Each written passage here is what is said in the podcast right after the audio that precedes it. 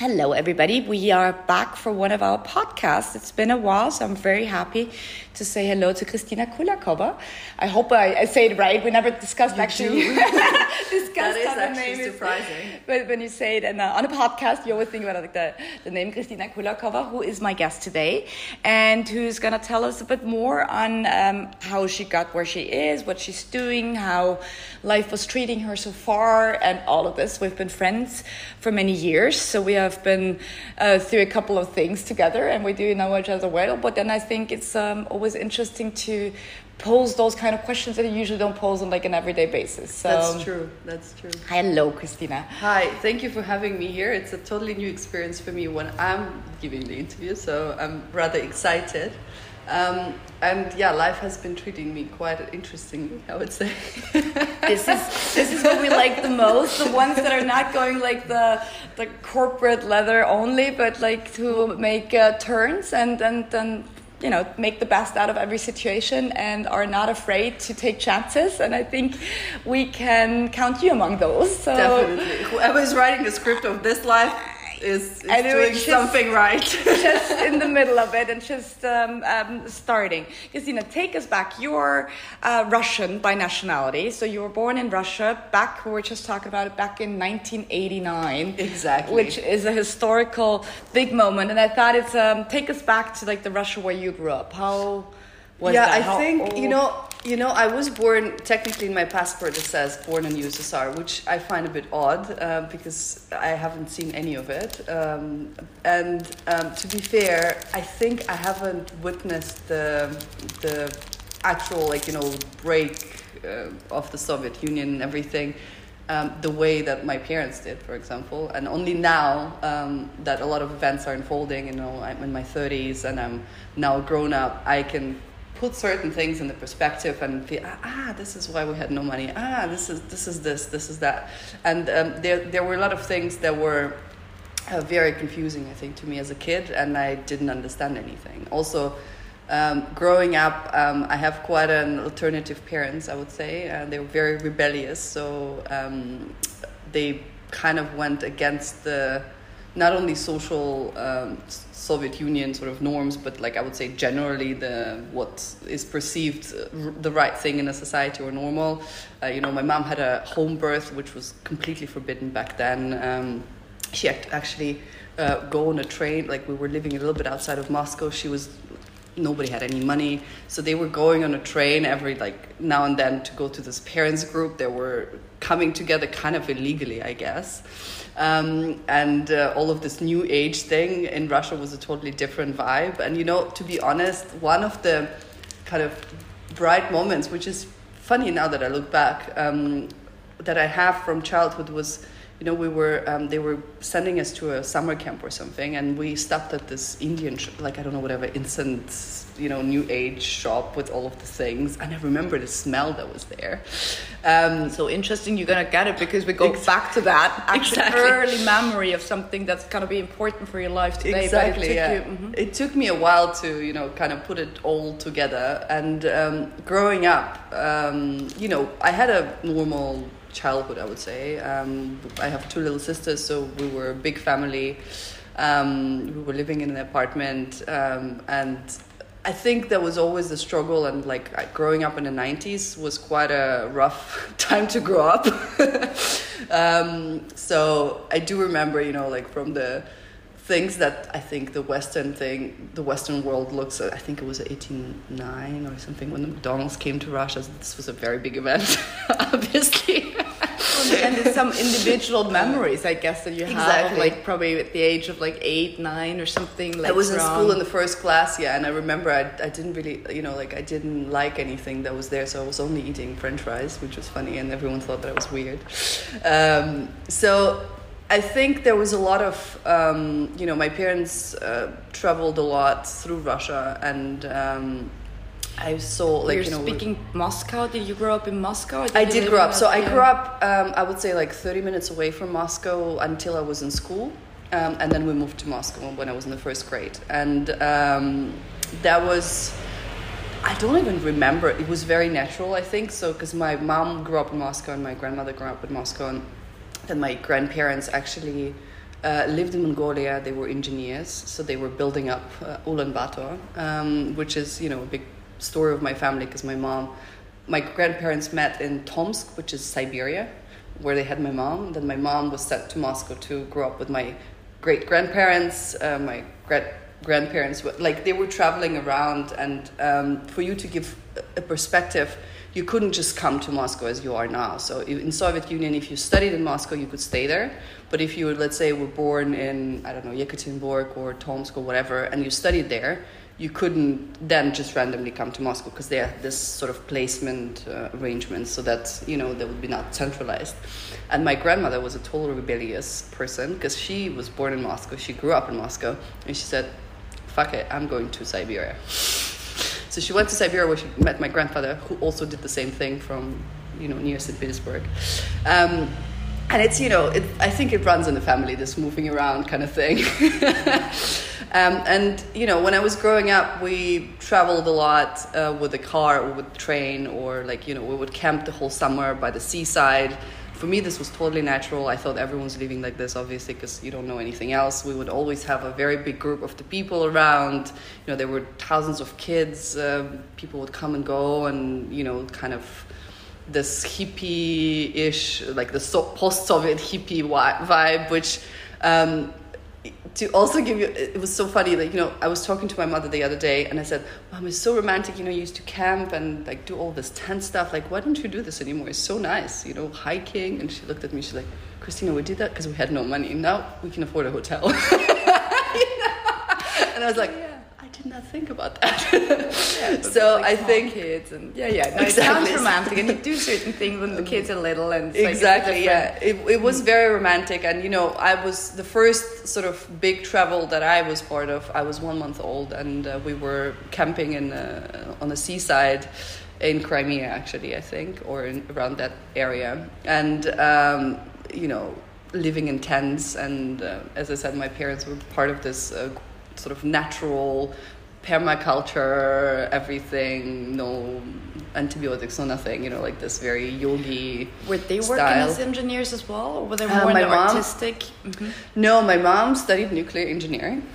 Amazing. it's, it's, like, it's like a Russian spy story or exactly. something. That's how you imagine it. And yeah. my father also studied something like that. They were in the same uni. This is where they met. And um, but my mom was always into um, like she always had a camera you know i don't remember i think it's a little bit like Sally Mann you know kind of uh, story where the mother is taking pictures of everything. Even if she didn't have the money to have the camera she was borrowing it from someone else and she was always taking pictures and then later videos and she was developing it in her uh, sort of in the bathtub in our like you know dark created dark room because back then there were no labs or anything.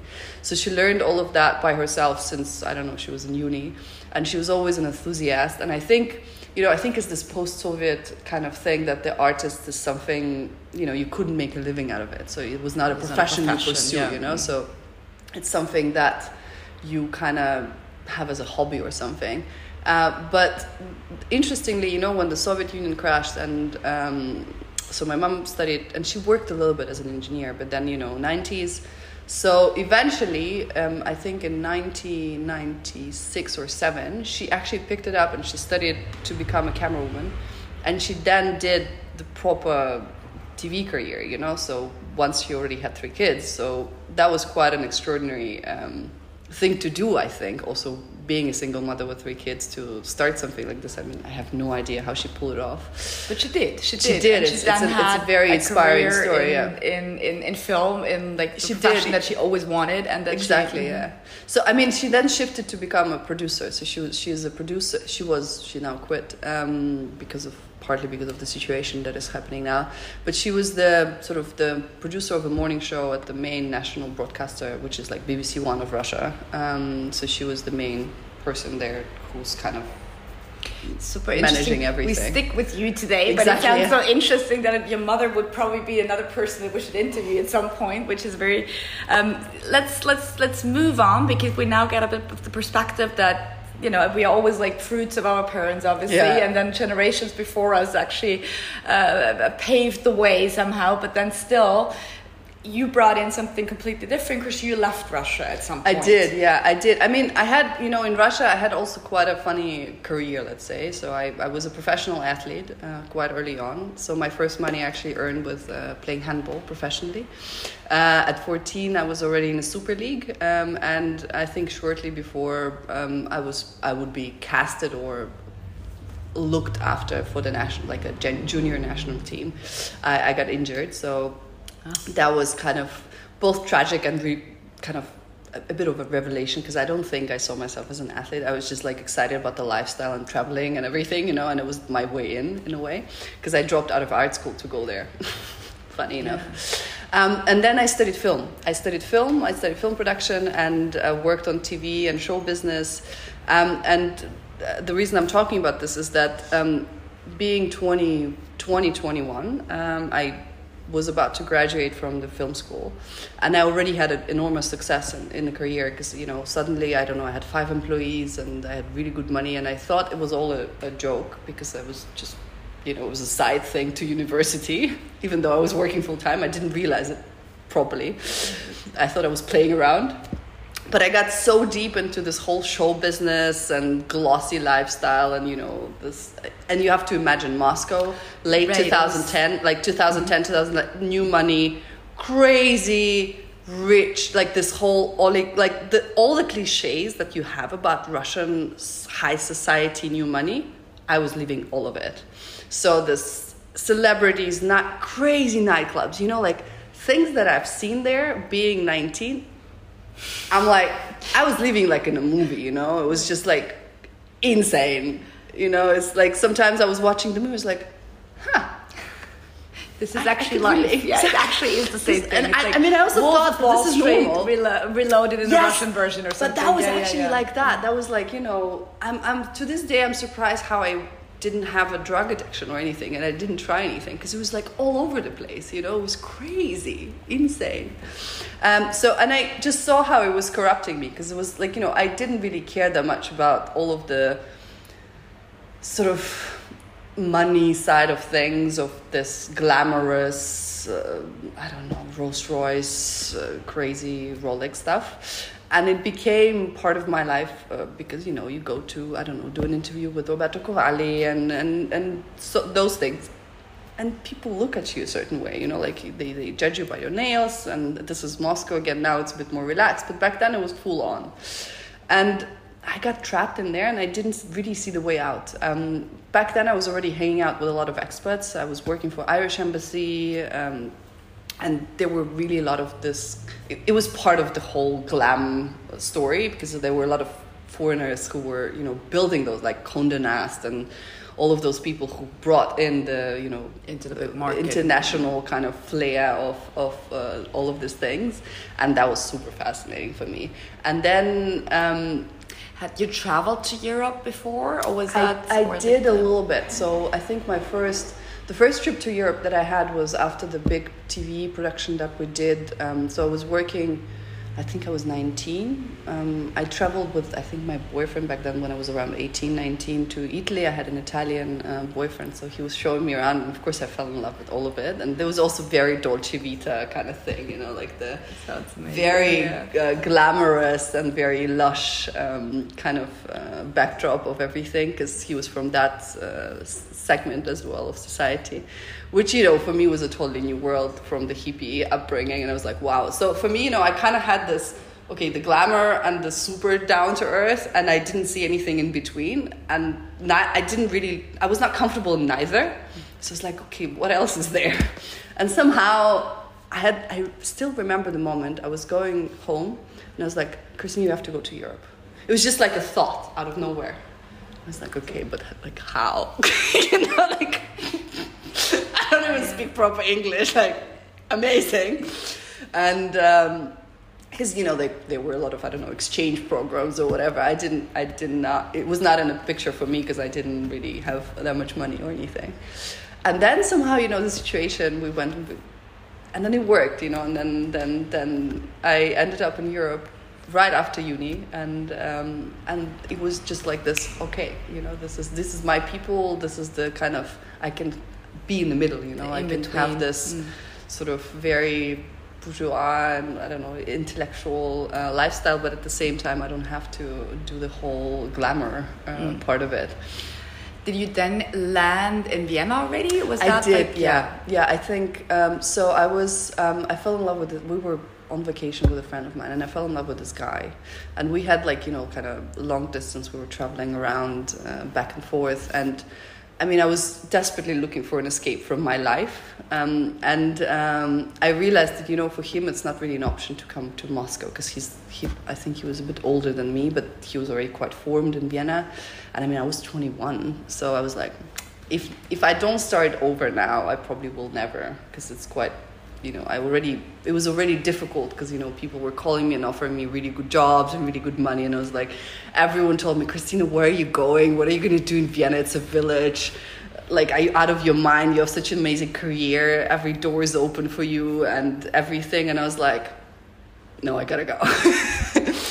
um, and then I just, uh, you know, kind of cut the cord and, and moved. And um, eventually, you know, it was actually quite crazy. I was uh, read, like reading a diary that I had. I keep a diary, and then there was this day when I visited him again. I think in September, and I was just sitting on the couch, and I had a flight the next day, and I was like, I'm just not going to take this flight that was the, the moment when I made the decision. I had no idea how it's going to work, you know, like this whole, it was madness with documents and everything. But it worked. it, it did work. It did work. We're speaking like some ten years ago or something, right? So it was 2011. Was it was it a big difference to like come and visit and then decide to like live here and make Totally. a living and Totally. start a bit all over, language wise, people wise, all of this? it was that- it was one of the most difficult times of my life, I would say, because I felt very alone. I didn't like I didn't know anyone here, um, and I mean I am a good networker, uh, I have to say. Um, but it was also, I think, very important for me to see um, will I make it on my own. You know, it was kind of this. Um, te- like the real test of life because uh, in Moscow sometimes you know people would say like yeah it's because I don't know you have friends or you have family or whatever that you got the job or something and it's not really like that I mean if you ever worked on TV you know that you may get a job somewhere but you will be gone in one week if you don't perform. So Right. but there was this kind of nagging voice of I don't know self doubt or whatever it was. Um, um, and being in another country, being in another country. And also you know it's i think for me it was also an opportunity to reinvent myself. I was so kind of um, stuck in that personality that i became uh, with the whole show business thing. I was wearing so many masks that it was very difficult to establish already like where am i? Like who am i? And i think and that more at that moment because i was so young i still didn't have a very strong understanding that you know being who i am is okay. Because there were so many influences from outside who were telling me like you have to be this. As a woman you have to dress like this. You have to wear high heels whatever in, in different societies. And i'm a very flexible kind of person so i was like okay let's try this and let's and i didn't really have this strong understanding okay this is who i am this is who i want to be this is what i'm comfortable with so I was just kind of running away from that that I didn't like. So you know, a little bit like uh, Vicky Cristina Barcelona. I definitely knew what I didn't want it, and that was Moscow lifestyle. So and here I had an opportunity to kind of reinvent who I was, who I want to be, to see what out there, what other options are there. And with the language, oh my God, don't get me started. It was a nightmare. For everybody who's like, speaks very good German, actually. Yes, she speaks it fluently, but then you started out in English, and therefore, and I know that this kind of like speaking a German is, even if you speak it very well, Yeah. uh, I do- I mean, I mistrust of like of speaking it. I know, because it's fine. We stick with the English. you know but- it's i think with german it's a love-hate relationship because it's, it's it's it was so hard that by the time when i was like okay you know what i'm just like i give up i don't care anymore then it actually came it's always like that with everything uh, but with the language oh man i think it was also you know when you go to paris or you go to italy it's such a love language that you're very excited to learn and i kind of didn't really choose austria as a destination i mean i think nobody chooses austria as a like desirable Final destination, uh, yeah. favorite destination.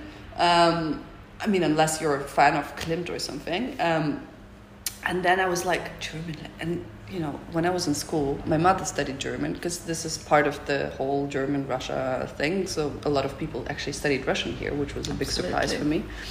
Um, it was a national television yeah. when I was a kid. Yeah, in yeah, Russia it's the same. So like a lot of people didn't study English. It's like kind of I think the post Cold War uh, thing, and um, they were like, "Yeah, you have to study German with us." And I said, "I will never, ever, even if you pay me, study this language." So a couple of years later, I came to my mom and I was like it looks like I'm moving to Austria. And she's like laughing her ass off. She's like, never say never. And this is to this day, whenever I say never, it was the same with the US. I said, I will never live in that country. And then, bam, bam.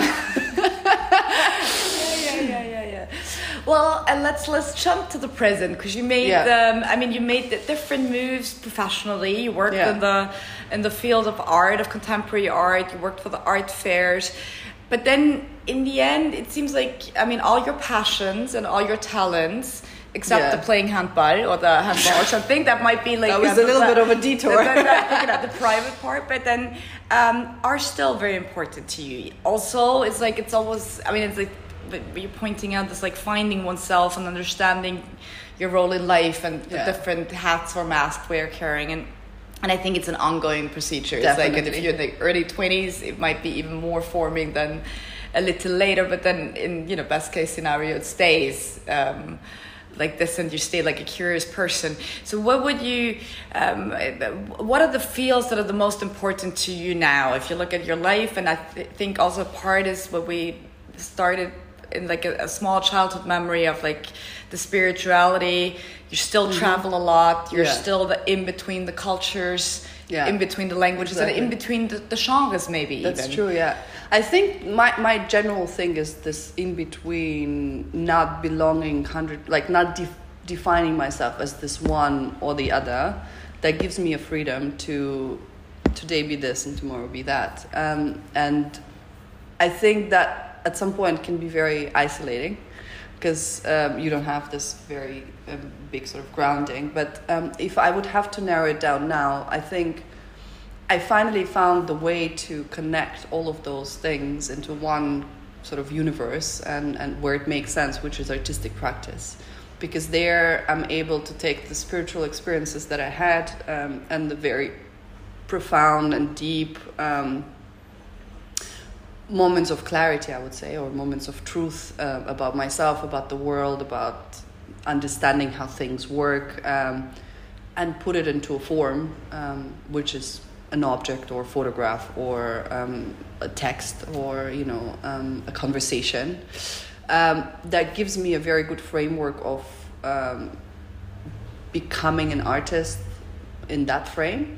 But at the same time you know still traveling and um, working with people and being surrounded by many different people and sharing my experiences i think this is one of the most kind of beneficial and important thing. And constantly asking questions and and um, reframing the roles that I'm taking part in. If that mm-hmm. makes any sense, I think no, I think it, it makes it perfect sense. Po- also, no, but I think what, what, what makes so much sense, and then it's like you know that's what I keep saying about my own doings is a bit like you know as long as it makes sense in your head you know it's like it should be understood by the others as well and i think uh, how you're putting it is like you know it's it's it's the the medium is the message you just need to find the medium and for a certain exactly. period of time that might be photography yeah. and it's the artistic practice but yeah. it's like beyond that and Definitely. it's like as you say it can be a conversation it can be a trip it can yeah. be uh, you know, you know like one thing of, of exactly one thing i realized and i think it's very true for now like nowadays i think it was not true 50 years ago I think now, essentially, it doesn't really matter what you do because what, what happens is that people connect with you on a level of, uh, and I, know, I don't want to sound too esoteric, but they connect with you not because you're a photographer or because you're a PR person or because you're doing this or that. They connect with you because of your values and they want to work with you because of your values. Now I am a photographer who's doing commercial jobs as well as artistic practice, and you can sort of interact with me through, I don't know, buying an artwork that I'm selling, or coming to the meditation that I'm hosting in the gallery, or um, hiring me as a photographer for your uh, commercial shoot. Um, but it also can be any other different form. You know, I also teach yoga and I also, you know, uh, plan retreats and stuff like this. But I think the key essential thing is that once you found your path and your passion and your truth within yourself, whatever you do, even if I'm going to drive a bus tomorrow, I still will translate that into whatever I do. And I think this is what kind of makes me very happy and, and stable now is to this knowing that the core and the essence of who I am is not defined by what I'm doing. Is defined by how I'm doing it and with whom and what I bring out. Now we rewind everybody and we put it in writing on the walls and then believe it for the rest of our lives. I think it's like a very you know this is and sometimes you know if people are changing careers or sometimes if they have a halt in careers you know that we all do you know we all have those moments yeah. where it's obviously pausing and obviously we don't know what's happening next you know and i always say it's like it's the königsdisziplin it's like you know the main because if you're not doing anything particularly job wise oh God. who are you at the end exactly. of the day you know and to get to the that i am still the same person is like I mean nobody said it's easy, right? Nobody oh, it's the most difficult like, part. Listen, when I was sitting in India in lockdown, I took a year off, and I was like, okay, so who who do I want to be next? Who am I now? And I was sitting in India, and I didn't have to work because I had enough money. It was the first time in my life since I was a kid when I didn't have to do anything to deserve or whatever um, make something function. function. And I was looking at the river and thinking, well, is this good enough? Like, can you can you live with that? Can you accept Christina without the social status, without the money, or with whatever, without the role of being a mother, being an artist, being a photographer, being a public speaker, being this or that or whatever, being liked or disliked, being anything really? Like, can you handle it? And it took me a while. It took me really a while because I think we as human beings and it's natural. I mean we live in a society so you know in a society we always kind of go around and our brain is very primal so we say good bad safe not safe. And in the society we always like okay so this person i might need him so what do you do? And the first thing you know we always communicate on either i don't know romantic interests or work or whatever. So we always kind of say okay yes no i don't know. But when you take all of that away what is left you know? It's who, who is courageous there? insane thought insane thought just by listening to you you know it's like oh no i couldn't. I what helped? What helped? You said it's not easy chris. This is a bit of like you know getting into the nutshell of like you, you mentioned like the moments of clarity and i don't expect you to kind of like share the experiences like do this and do that. But in this India in lockdown, COVID is happening around the world. You didn't get back, or you I could have not, gotten no. her back, but then it was a choice to stay, right? Yeah, yeah. And uh, what what are the hardships to? And I mean, it was obviously transformative, as similar as like living with a tribe in the yeah. rainforest in Brazil. We're not covering every corner of Christina's life at the moment, but it's like there's you did some exceptional, very definitely. exceptional you know, uh, I was courageous I was, things. So. I was thinking about that actually, and um, a little bit going forward, not from India, but uh, a little bit to give you a perspective. Uh, I was now in a tribe for a month again, and I had influencer there, and you know, a lot of people were like, "Yeah, did, did you think about leaving?" And I was like, I, "Like, I, it didn't even cross my mind that I should or could leave." Because I don't know. I think at some point, and also the way I went to India I managed to, like, half of my life, from as long as I can remember myself, from when I was writing, I had this question in my head Who am I and why am I here? And I couldn't answer it. I was looking and I, I read books and, you know, met different teachers, but I couldn't, I couldn't touch this answer. And I thought that I don't know, and it, it kept, like, I felt handicapped and at some point you know by meeting the right teachers or sometimes reading like writing books uh, writing freud uh, I, I, will write a book eventually i think but reading different things and also just listening to people's experiences i realized that all the answers are inside. And if we start to trust ourselves and that's the scary part because the trust yourself for me in this case was I came back from Brazil. I had a very crazy experience there with the tribe. I got initiated and the whole thing. Like I came back, you know, like a shiny uh, sun, and people were coming to me in the street and like trying to talk to me, and I was like, "What is going on?" And then I come back, and my inner voice tells me, "You have to go to India." And I'm like, I don't like India. I don't like. I don't, uh, no, I don't want to. Well, you have a, a, travel agency within you, right? It's like the one that said exactly. go to Europe, and then it said like exactly. I just got back. Yeah. I just would like to relax And I remember, I remember, I was, India, I was talking places. to Anna, uh, which mm-hmm. were was on your podcast a couple of uh, months ago, and I said like, you know, I think I'm going to India, and she's like, Are you sure? You just got back from Brazil? Like you haven't digested what happened in Brazil yet? Like India, huh? And I was like, yeah, I don't know, but I have to. Like, it was not a thing that I, you know, it was not something I was like, I want to go to India to meet my guru. It was something where I had no choice, kind of. Because so I knew if I don't go, mm I like it was super scary. I had no idea where I'm going to get the money. I think it's so it's so exciting because we all kind of know this inner voice, but usually we we shut it up and usually we silence it so much, right? That exactly. Are, exactly. And this is like such a you know, and if you look at life backwards, right, it, it all, makes sense. sense. exactly. But in the moment you know, I'm like, go to India. Where? And I, I remember I was going on the street. I was like, but where? It's big. and then I sit in meditation and I'm like, okay, where do I go? And then I was like, okay. And then there were a couple of groups that were going, and then the information starts to kind of come in. And I think the scariest part of that is you get information very like on a very short base there's no long-term plan in your head and you have no idea what's coming but unless you make that step which is very scary the next part is not going to come. So you have to trust that everything is going to be okay, and it might, but also, you know, might not. You don't absolutely. know. Absolutely, absolutely. And and that's and, and and eventually you get to the part when it's not working. You're like, what the fuck did I do? Like, what was I thinking? They were all right. Oh my god.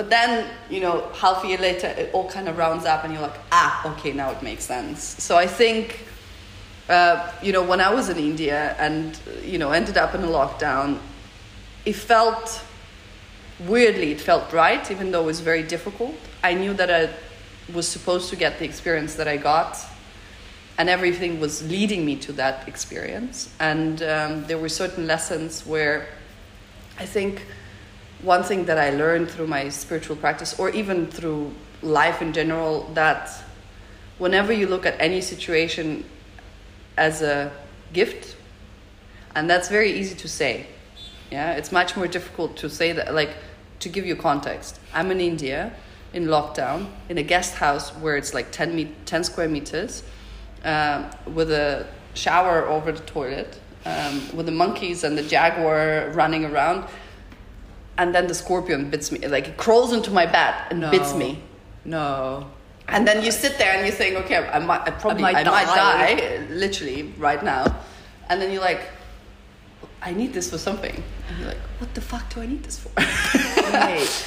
And that, like, you know, but if you open that, if you open that one second before being super hardcore scared or whatever, then you have an opening and you might see purpose or meaning in this, you know, and and and then but it's not an easy road. You know, it's no. it's a one way street where, you know, at some point I got to the to the place where I was like, I feel like I disassembled my life in different parts, and I have no idea how to put it back together. Because mm-hmm. you look at it and you're like, okay, so this makes sense, this makes sense, this makes sense, this makes sense. All of it together, not so much. And now what? and that's very scary that's are and so I understand people who are not going that way because it's not. Are you then picking and and prioritizing in certain periods of time that you feel like right now I need to emphasize something that's more going. I think, or maybe I mean I, I, I, like you know how you speak in pictures and in images, yeah. and I think it's you know it makes for us listeners it easier to follow because you know this feeling detached or yeah. dispatched of yeah. like different and those different needs in life, I guess, and not having this one place with like this one person, with this family, with this. But then, I think you know, for me, um, the way the biggest breakthrough I had in my journey was when I um, started going. Do I feel expansion or do I feel contraction? And that's the biggest compass you can get anywhere in the tribe, in the tube, um, in the conversation. It takes a lot of practice and sensitivity to your own body and trust, but then you always know the body never lies. Um, and it took me a while to really kind of connect to that um, and to trust it in a way that um, very You often, you know. Mm. very often, especially if you had a difficult childhood or, you know, I don't know if you had abuse or whatever, um, it's very difficult to trust your own instincts or body or whatever. Um, like people say, trust your heart. What does that mean? Just feel in your heart. And it's like, uh, okay, great. What if I don't feel anything? right? So I think that comes like baby steps. And um, for me, funny enough, you know, what I realized about myself which was also a very interesting discovery that I made after Brazil now um, in February. All of my fears and all of my mm, sort of troubles lay in the city, in the city with the status, with the money, with all of this. Whenever I'm in a and I think this is backwards because this is not like this for many people. So I think it's important also to, to, to put this in a perspective when I'm going to the tribe and I'm bitten by a snake or I'm passed out after taking uh, frog poison because it's a part of initiation, I think, ooh, fun, this is something exciting. I, I can learn from this, you know? I'm trained this way, I think, from upbringing. Whenever I'm in a society and I don't know, I cannot pay SVA because whatever, I freak out. Mm-hmm. And this is, I think, very reverse to normal social people, I would say. Well, it's like the variety of experiences that you have put yourself through. You know, this gives Exactly. you like this great variety of you know of having this like being bitten by a scorpion in India is not as bad as being I don't know controlled by like somebody in the tube and, and being ashamed you know in front of other people or something. Exactly, You know? exactly. So, I think usually people only have like this one part of the experience and the tribe people only have the other and you're like this social butterfly i'd say you know Yes. of having kind of like this overview of like what it feels like to do this and to do that so that's i mean this is like you know this is like the the appeal to everybody to have as a great variety and put yourself into like so many different contexts in order to understand Yeah. where you feel Yeah. best basically Yeah. or where you feel And I also- experiences are made best Yes, and I think the most important thing also is the integration because a lot of the experiences that I had, for example, in the tribe or in India or in Vipassana or retreats, they are beautiful and I think they help me to train this connection to myself because I got away from all the different voices. Uh, but it's also important then to bring back into your normal life and and um, and to integrate it somehow make sense. And I think that's the most difficult part of any um, any exploration journeys. Again um, finding the medium to translate it for other people finding or the medium or finding the meaning in it and, and finding the way to translate it and to and this is you know what i'm thinking uh, like like when it comes to my practice and my the, the reason i decided to focus also on artistic practice because i can translate my experiences and share it with other people so that they don't have to go to the tribe you know they don't have to be bitten by a scorpion they can get the same meaning or the same feeling through experiencing the art. And I think this is the most beautiful part of an artwork or generally culture as a whole. And I remember, you know, when I was uh, in university, I, I was at this concert and I wrote down a note. And this concert was so transformational that I wrote a note. I was like, I wish that at some point in life, with whatever I do, I will be able to transform people or to bring them to this state that I'm feeling right now, which is this, you know, it's a it's it's like this catharsis moment where something shifts and it doesn't have to be life changing you know it can be just inspiration and i think now i tapped into that i found the way of how to go out into those um, places and i think i'm very privileged to go to those places in the first place you know to to go to the tribe in during covid where everything is closed uh, being invited there by the tribe themselves saying hey please help us build the school you know, spending all my money on the tickets and just going there, trusting again that this is what I have to do. And receiving those gifts of sort of creativity and, and art making afterwards without any guarantee, you know. So I think this is then for me kind of came together because I always had one part and not the other, and vice versa throughout the last 10 years. And now it kind of, I think, perfectly matched into a puzzle. Fantastic.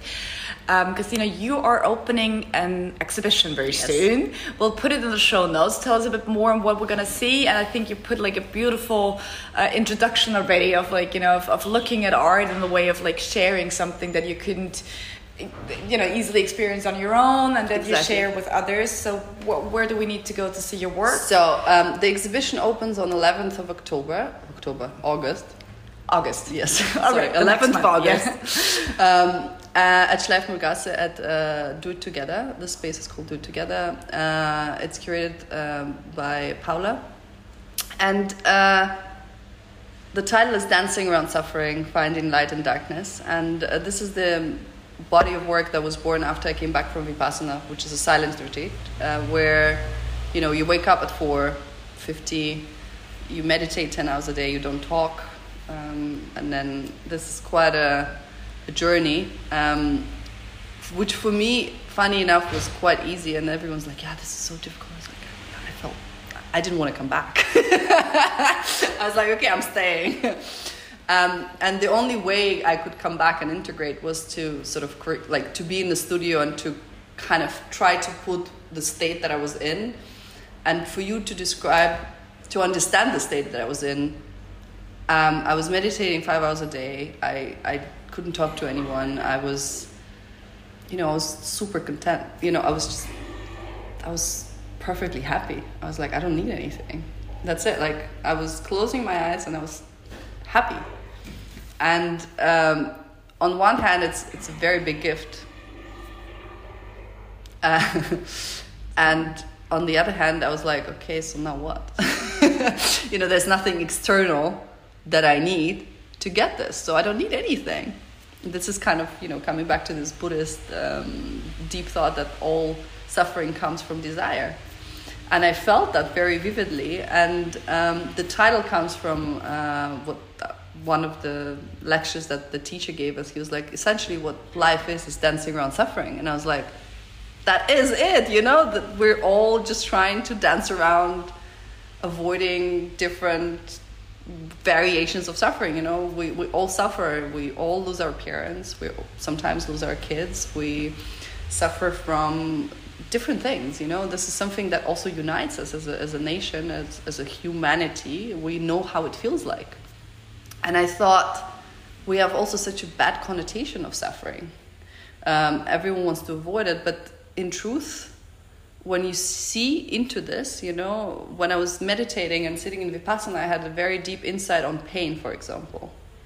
You know, because my knee was super pain. You sit 40 minutes in a lotus position, you know, you're not supposed to move. So at some point, the pain was so excruciating, I was like, wow. But then, you know, it hit me. We need pain. We need pain to feel alive because if there's no pain we don't feel any like we don't mm. feel alive. So we need the mm. high and we need the mm. low. And these are all just two polarities. And all of that i translated into objects wh- whichever i could find you know? And and i think this created a very interesting sort of transition for me of uh, trying to make sense of things by putting them together and you will see you know it's it's objects and flowers and whatever uh, fruit and vegetables which don't really belong together you know. They they they're just in the fridge or whatever in the shop and you don't see them as beautiful or they're just everyday objects. Um, but for me it was also the way to see beauty and this extraordinary pairing of things that don't match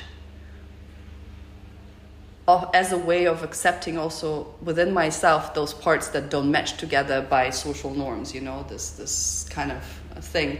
And whenever i could you know whenever i had the composition i had this i had this like five minutes of total happiness. And and i just wanted to bring it further. So like you know if you look at it it's just a sort of plain still life. But uh, behind it there's a whole story of me going through those uh, things and it brings sort of this very basic satisfaction and you know whenever you see a good composition or things that are just beautiful it's good enough you know and you can perceive it on that level. If you want to go deeper you go um, to the next and to the next.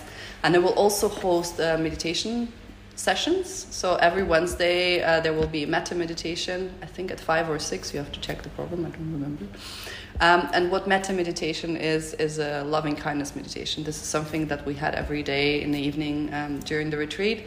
And by far, I think from all of the things that I tried, and I did try a lot of things, uh, when it comes to different spiritual practices, this is one of the most simple and amazing tools to um, feel kindness, just just feel compassion, you know, towards yourself, towards the other, and it's just a very expansive um, place to be. It's and on Sundays there will be a silent day, so you can sit and meditate with me, just in a silent meditation. And for me, this is also a way to um, connect with people, um, not in the context of going out and partying and you know doing the normal social things that we all do at the exhibition openings, uh, but to bring it more um, on a deeper level of connection uh, that I experienced in the retreats.